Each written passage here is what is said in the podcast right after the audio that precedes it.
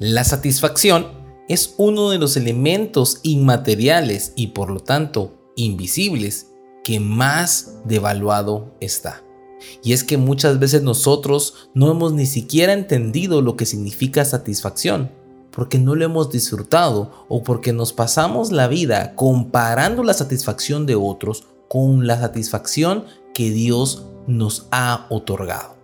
Cuando digo que Dios nos ha otorgado satisfacción, es porque Dios nos ha brindado elementos en los cuales podemos encontrar esa satisfacción, pero que muchas veces por descuidarnos y ver el camino de alguien más, pensamos que vivimos en insatisfacción porque no tenemos lo que otros tienen, porque no hemos alcanzado lo que otros ya alcanzaron, o porque no somos la idea que teníamos de nosotros mismos.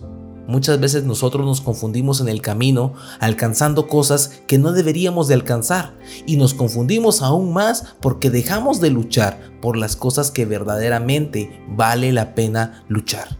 Leemos en esta oportunidad Eclesiastés capítulo 6 y versículo 3.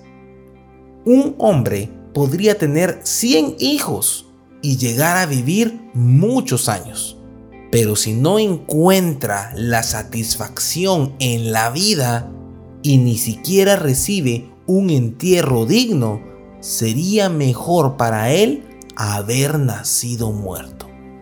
Qué palabras tan contundentes y objetivas las que Dios le dio en su sabiduría a Salomón para escribir acá. Dice que una persona que no encuentra la satisfacción en la vida le hubiera sido mejor haber nacido muerto. En otras palabras, le dice, si no disfrutas la vida, por gusto te la dieron. La vida no es una serie de metas y una serie de objetivos y propósitos y procesos en nuestra vida que simple y sencillamente ocurren por arte de magia, por casualidad y sin ningún objetivo. Recordemos que Dios es el encargado de su creación y que cuando Él nos creó, Él tenía una idea clara de lo que quería lograr con nosotros. Y hasta el día de hoy, Dios no ha fallado en su objetivo. Dios dijo en el jardín del Edén que Él iba a formar al hombre a su imagen y semejanza. Y aunque parece ser que por un breve momento el pecado vino a frustrar esos planes, Dios no está en el plan B. Dios sigue estando en el plan A y todo lo que ha pasado desde el principio hasta el día de hoy con nosotros en nuestra vida y en esta generación en la que vivimos es parte de su plan. Así que nada de lo que sucede se escapa de su mano y todo lo que sucede está bajo su control.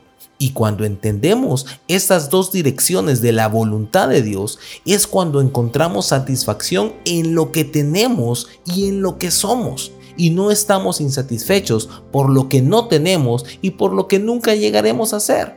Nos debería devastar a cada uno saber de que Dios nos ama que Él es nuestro proveedor, que Él es el diseñador de nuestra vida, que Él es nuestra seguridad y nuestro amparo, y que como dicen las escrituras, aunque nosotros le seamos infieles, Él siempre permanece fiel. Su naturaleza es inmutable y todo lo que Dios está permitiendo en tu vida y en mi vida no es para llevarnos al fracaso, a la tristeza y al dolor, es para llevarnos a la satisfacción de esta vida y es más, porque lo que Él espera es que en aquel día, cuando lleguemos a la eternidad con Él, se nos sea dicho, entra al gozo de tu Señor. No hay lugar donde encuentres más satisfacción que en la presencia de Dios, pero debes entender que la satisfacción es una elección.